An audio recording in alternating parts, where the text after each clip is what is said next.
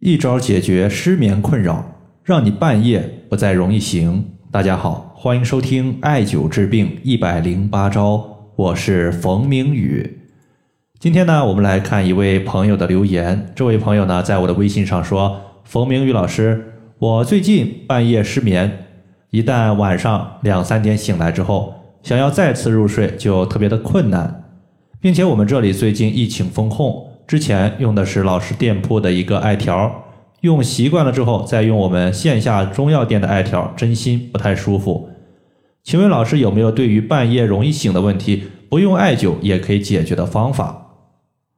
问题出现了，不要怕，总有解决的方法。最近不少地区的朋友，他可能因为疫情都在家猫着，我们这里也有疫情，我自己呢也在家里待了快一个星期了。都说身体是革命的本钱，身体健康有的时候不在于你吃的好不好，而在于你的睡眠质量高不高。如果睡眠出现了问题，那么就算你吃的再好，身体的素质也可能会大幅度的下降。今天我们就用一些食疗和点按的方法来教大家如何来解决半夜醒来之后不容易再次入睡的问题。首先，半夜容易醒来的时间段，它有两个节点是最多的。第一个是在半夜的一点到三点，另外一个是在三点到五点。有朋友可能会说，半夜的五点到七点算不算呢？其实我认为，如果你是凌晨的五六点醒来，你可以认为它是早醒，但是你说它是易醒，可能就不太合适了。因为早上的五点到七点，它是人体大肠经最为活跃的时候，也是人体的垃圾毒素通过大肠的蠕动外排的时候。此时早醒可以帮助大肠排毒，我认为是算不上失眠问题的，除非说你五点或者是七点醒来之后特别的困，精神特别差，这种情况算是例外。中医认为心主神明，人体的精神活动受到心的调控和控制，所以一旦心受到影响，人体就特别容易出现失眠、睡不着。而凌晨的一点到三点是人体肝经当值的时间段。从五行的角度来看，肝五行属木，木可以生火，而心属火，所以说肝它是心的妈妈。所以，当一位母亲半夜火急火燎的时候，她的孩子能够安然入睡吗？肯定是不可能的，她的孩子肯定也会受到母亲的影响。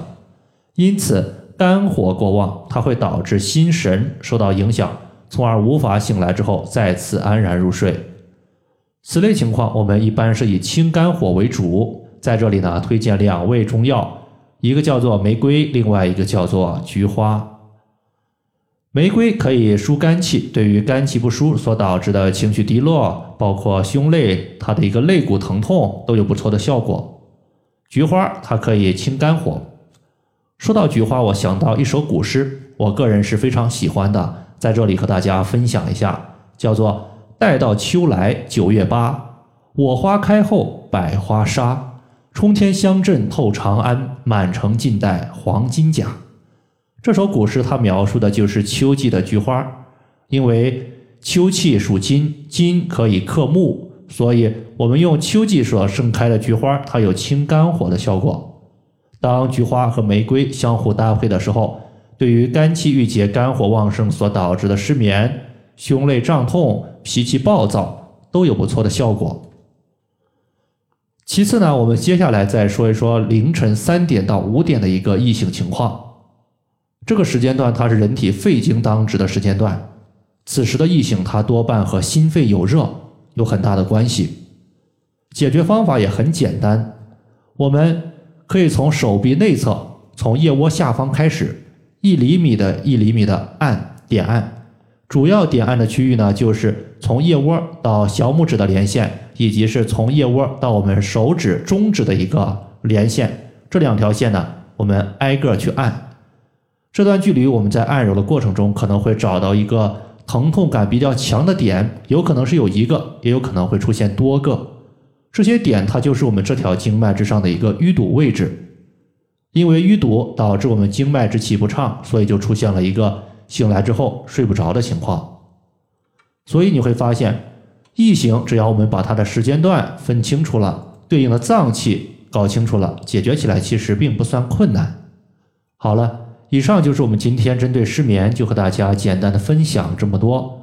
如果大家还有所不明白的，可以关注我的公众账号“冯明宇艾灸”，姓冯的冯，名字的名，下雨的雨。